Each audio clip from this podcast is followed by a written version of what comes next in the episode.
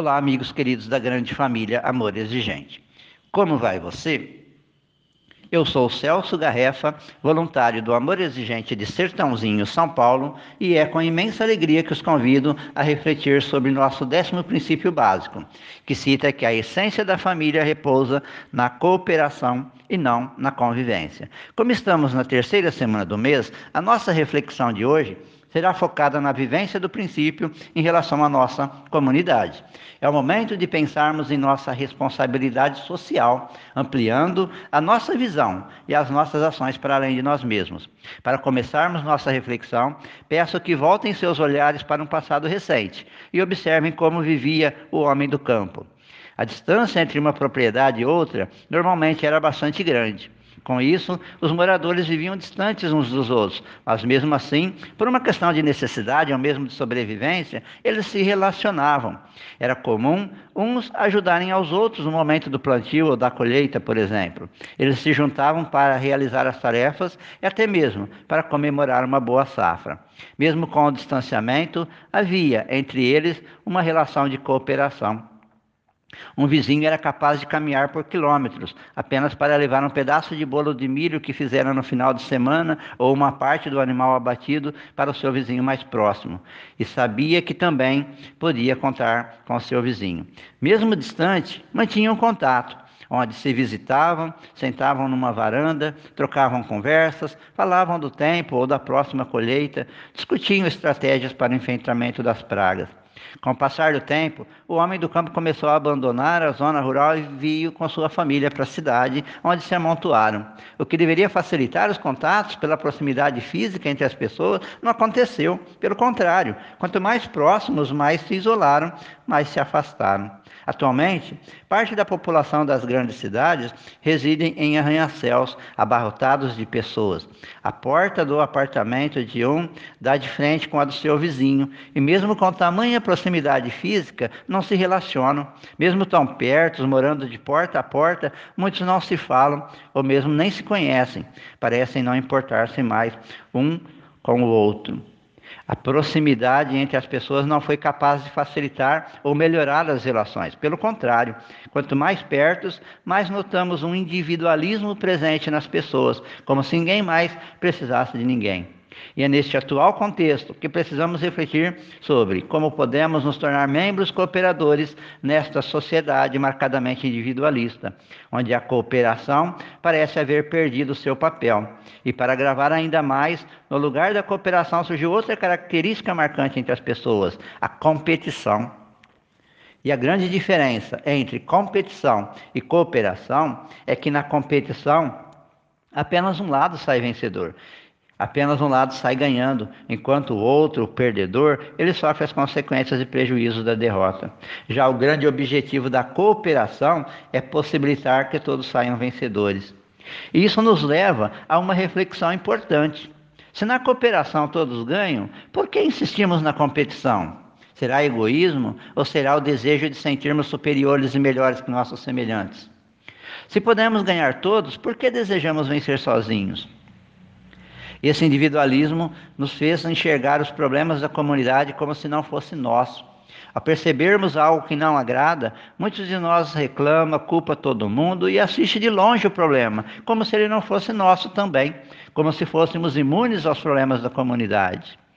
Portanto, para vivenciarmos este princípio na prática, em nossa comunidade, vamos precisar sair do comodismo paralisante que a tudo assiste e nada faz e começarmos a nos mover.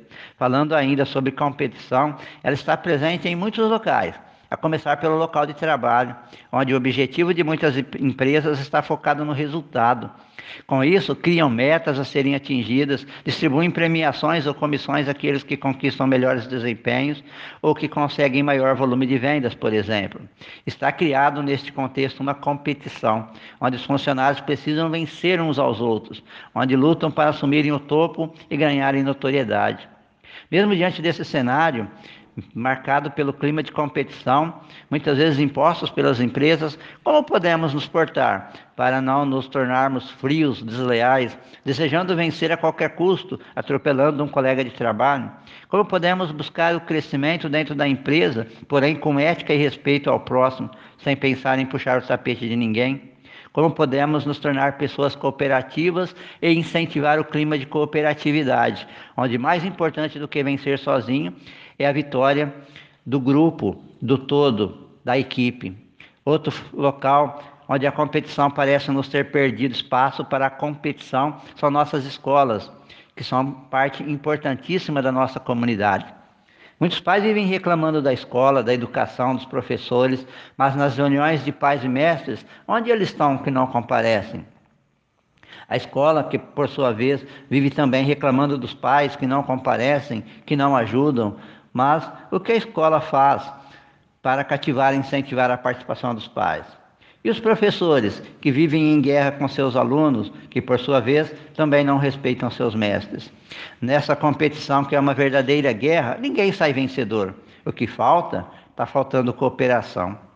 Para começar, os pais precisam participar da vida escolar dos filhos, comparecer às reuniões, procurar conhecer a realidade escolar, seu projeto político-pedagógico, Devem procurar saber quais as dificuldades enfrentadas pela escola, quais seus anseios e o que podem fazer para cooperar com o ambiente escolar.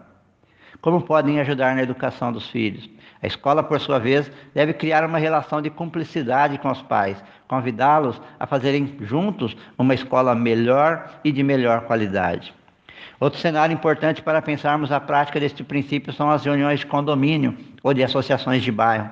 Devemos nos questionar sobre o nosso papel enquanto moradores de um condomínio ou membro de uma comunidade ou bairro. Não resolve ficarmos olhando de longe, reclamando de tudo e de todos e resmungando, senão nos dispormos a participar das discussões, apresentar ideias, buscar soluções, colocar-nos à disposição para cooperar com a melhoria do nosso entorno.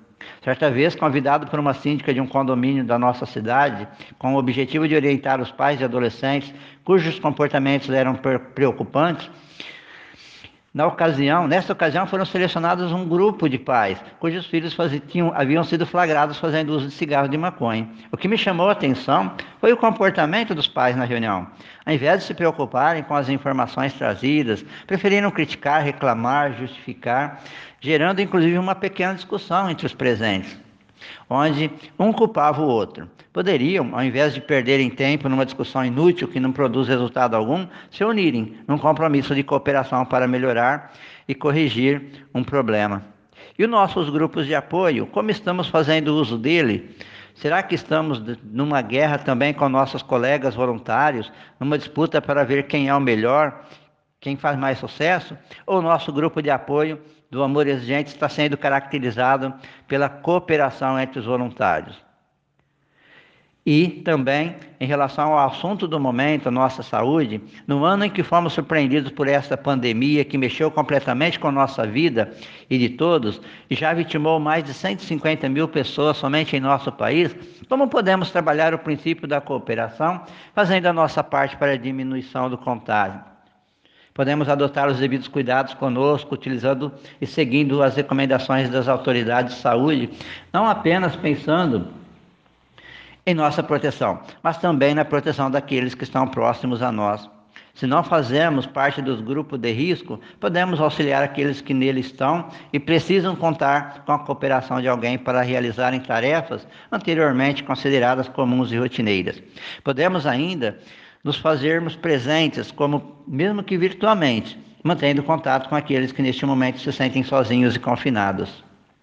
Ampliando e aprofundando ainda mais o nosso papel cooperativo em nossa comunidade, outra possibilidade para aqueles que desejam aprofundar ainda mais a sua relação em relação à sua comunidade é a atuação e a participação nos conselhos municipais.